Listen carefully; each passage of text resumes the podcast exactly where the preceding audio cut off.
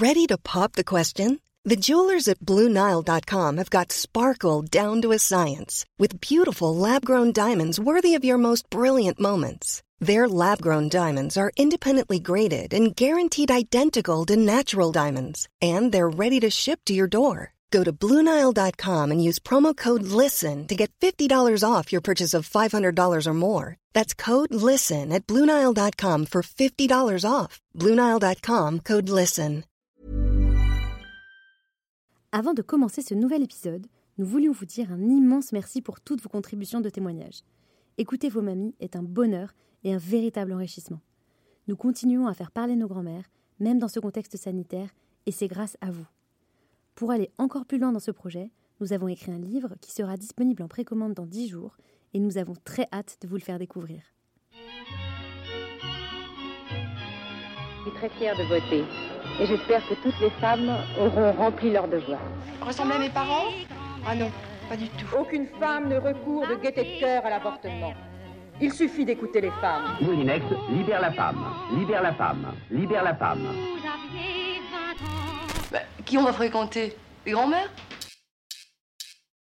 Janine O est née en 1930. Le jour de son anniversaire, sa petite fille Anaïs a décidé de l'enregistrer. Janine nous parle de sexualité, d'amour maternel et des relations entre générations. Son discours est frais et doux, on en oublie qu'elle fait déjà ses 91 printemps. Merci Anaïs de nous offrir ce beau témoignage.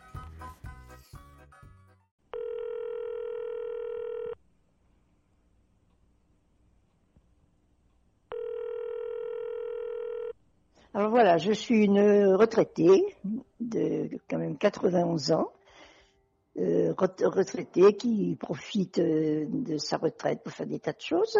voilà.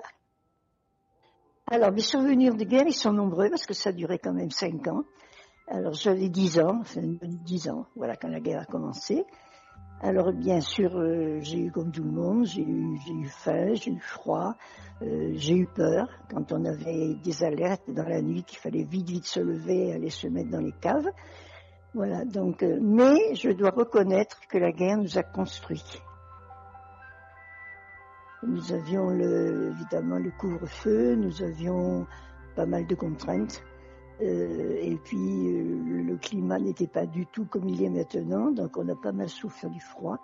J'habitais à ce moment-là dans la Loire et on avait des hivers très rudes avec beaucoup de verglas, beaucoup de neige, beaucoup de froid.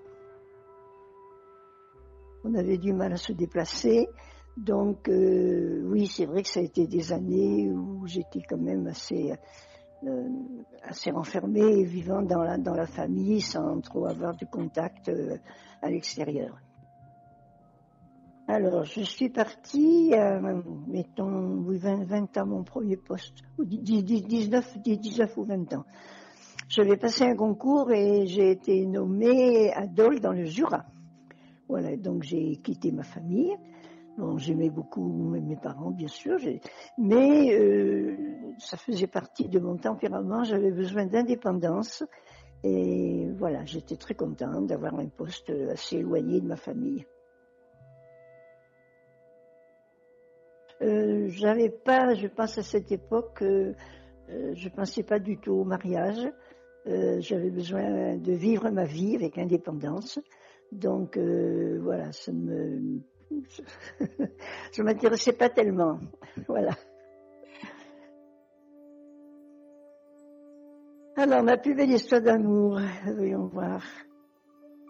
Eh bien, quand j'étais jeune, euh, enfin oui, jeune pour l'époque, 10-18 ans, euh, j'étais amoureuse d'un garçon euh, qui n'était pas amoureux de moi. C'était un grand questionnement pour moi en me disant est-ce que un jour je trouverai un garçon qui m'aimera et que j'aimerais. Et par contre, à cette époque, j'aimais beaucoup ce garçon et c'était c'était très beau parce que c'était très très pur, très innocent, très voilà. Donc ça, a seulement été mon, mon amour le, le, plus le plus fort de, pendant mon adolescence, enfin mon adolescence. Il s'est rien passé avec lui, euh, voilà. C'est peut-être pour ça que ça reste un amour assez pur, voilà, et j'en garde un très bon, un très très bon souvenir. Alors, beaucoup plus tard, j'ai rencontré mon futur mari. Euh, j'étais quand même pas jeune, j'avais 30 ans. Euh, et alors à ce moment-là, je sentais vraiment le, désir de me marier de fonder une famille. Voilà. J'ai eu la chance, euh, en faisant du ski, de rencontrer mon futur mari. Euh, eh bien, je le trouvais sympa. Alors, nous faisions, nous faisions, on se rencontrait surtout puisqu'on partait en ski à cette époque, on partait en car le vendredi soir. Et voilà, je, je, non, je, dois dire que quand j'ai vu la première fois, on m'aurait dit, voilà, ce garçon va devenir ton mari. Je, parce que vraiment dès le départ, j'ai absolument rien ressenti pour ce garçon. Et puis c'est venu doucement, et c'est peut-être mieux que le coup de foudre. On faisait beaucoup de sport ensemble, donc euh, je crois que c'est ça qui nous a qui nous a rapprochés au départ. Euh, avant que quel que soit euh, un sentiment, un sentiment quelconque l'un pour l'autre. Et puis en pratiquant, en, se rencontrant très souvent, puisqu'on faisait du ski, on faisait de la marche, on faisait du bateau, enfin etc. Bon, est né évidemment à ce moment-là un sentiment d'amour et ça, ça a conduit au, au, mariage. Voilà, il est devenu le père de mes enfants. Malheureusement, bon, il m'a quitté quand même assez tôt, puisque ça fait quand même 20, 20, 20, 20 ans que je suis veuve. Non, alors quand j'étais jeune, euh, c'était la sexualité était assez tabou, hein, on n'en parlait pas. Euh, et je dois reconnaître que ça a été un manque terrible parce que euh, c'était, enfin moi je considère cette époque comme une, une misère sexuelle qui nous a beaucoup manqué parce qu'il n'y avait pas un moyen d'en parler. Et, je crois que, euh, la, la, la, la, sexualité s'est pas développée suffisamment et je dis que ça a été vraiment un manque. Voilà. Donc je suis très contente. Alors évidemment, il n'y a pas de révolution sans excès. Euh, peut-être que maintenant la sexualité est peut-être un peu trop, on en parle peut-être un peu trop, mais c'est préférable de beaucoup à ce que j'ai vécu moi. On en parlait beaucoup quand même entre nous, entre, filles. Alors, mais, mais il nous a manqué une, une, une, éducation sexuelle, et ça, ça nous a manqué. Je reconnais et je continue à dire que c'était une misère sexuelle. Voilà. Quand j'étais jeune, on ne parlait pas d'avortement, évidemment. Hein. D'autant plus que je faisais partie d'une famille catholique hein, et que l'avortement, chez les catholiques, on ne sait pas d'en parler.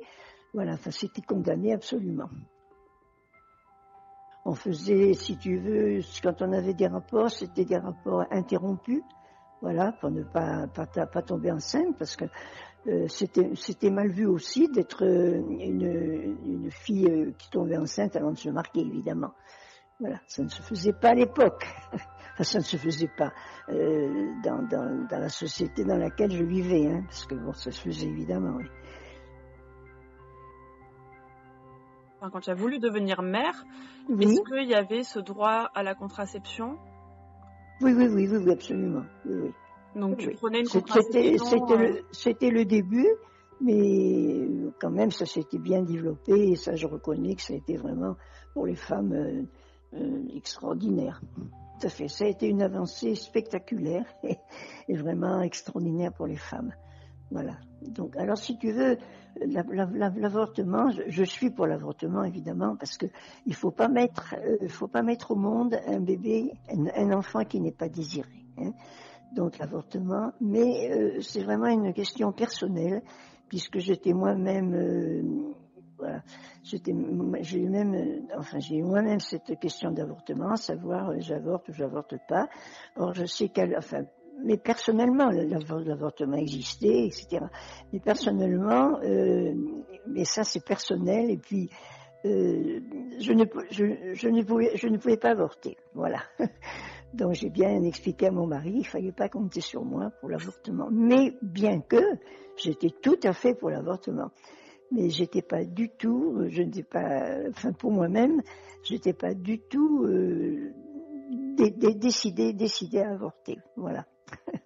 Et je le regrette pas parce qu'après deux garçons, j'ai, puisque je n'avais pas avorté, j'ai eu une fille et je suis très très très heureuse d'avoir cette fille. Donc j'ai bien fait de ne pas avorter. Voilà.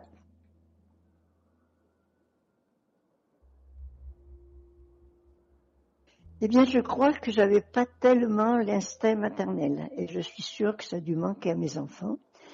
Euh, sinon, bon, j'étais une mère attentive, je me suis bien occupée de mes enfants, évidemment, mais euh, voilà, l'instinct maternel n'était pas très développé chez moi, et en plus, euh, l'instinct paternel n'était pas non plus beaucoup. C'est pour, ça que je pense qu'on a, comment on veut dire, nos enfants n'ont manqué de rien, évidemment, si ce n'est peut-être d'un peu d'amour. Et j'aime bien le discours d'Elisabeth Badinter qui te dit que l'amour maternel euh, n'existe pas d'emblée.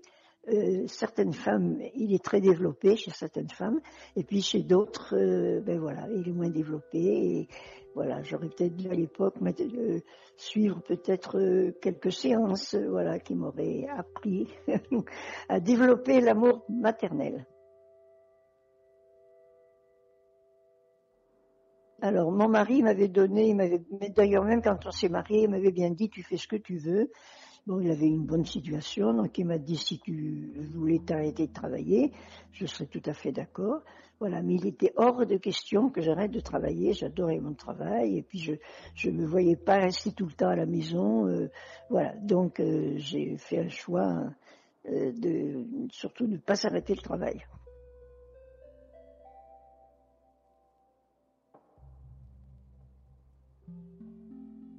D'abord, pour, être, avec les jeunes, il faut essayer de les comprendre et surtout comprendre l'époque dans, dans, laquelle ils vivent, parce que c'est tellement différent. 91 ans, ce que j'ai vécu jeune et adolescente, ça. C'est d'ailleurs pourquoi aussi euh, quelquefois, je n'ai euh, pas bien compris les adolescents toujours, parce que j'ai expliqué tout à l'heure que pendant la guerre, ben, j'ai connu la guerre de 10 ans à 16 ans, hein.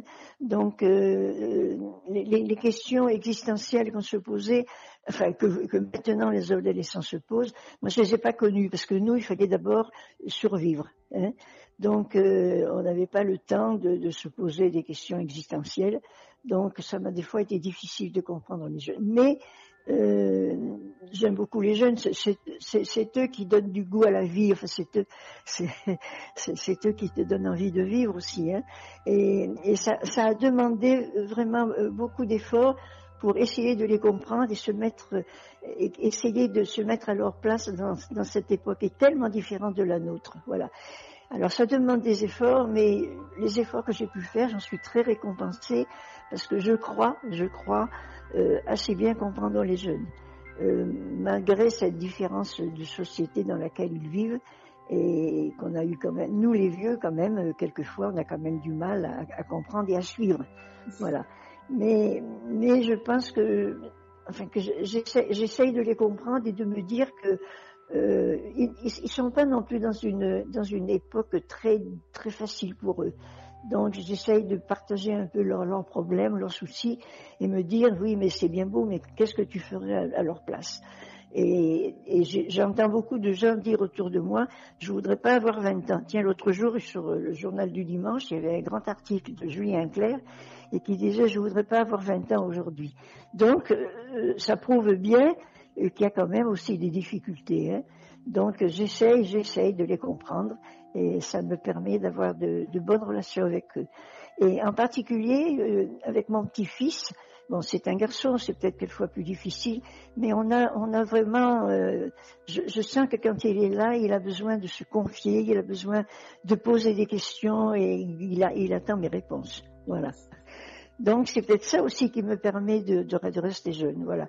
J'ai quand même six petits enfants et c'est peut-être grâce à eux que j'ai peut-être une vieillesse quand même assez, assez facile et assez joyeuse. voilà, donc j'en profite pour les remercier.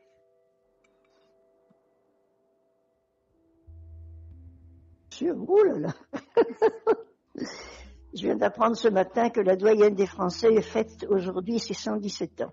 Alors, 91, tu vois, je peux vivre encore longtemps. D'ailleurs, d'ailleurs, je dis que 91 ans, c'est quand même un bel âge, et je me dis que chaque matin, quand je me lève, je me dis, ce jour qui arrive, c'est encore un cadeau. Hein. Mais euh, c'est à moi d'en faire un cadeau.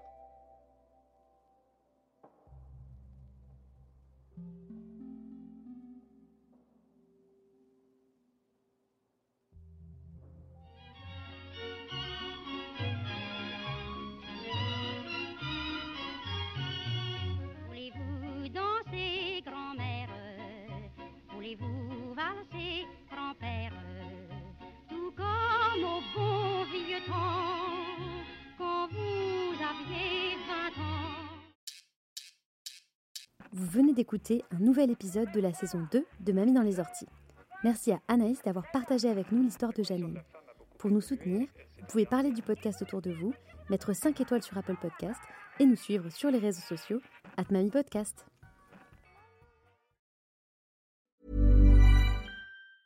Mom deserves the best, and there's no better place to shop for Mother's Day than Whole Foods Market. They're your destination for unbeatable savings, from premium gifts to show-stopping flowers and irresistible desserts. Start by saving 33% with Prime on all body care and candles. Then get a 15-stem bunch of tulips for just $9.99 each with Prime. Round out Mom's menu with festive rosé, irresistible berry chantilly cake, and more special treats. Come celebrate Mother's Day at Whole Foods Market.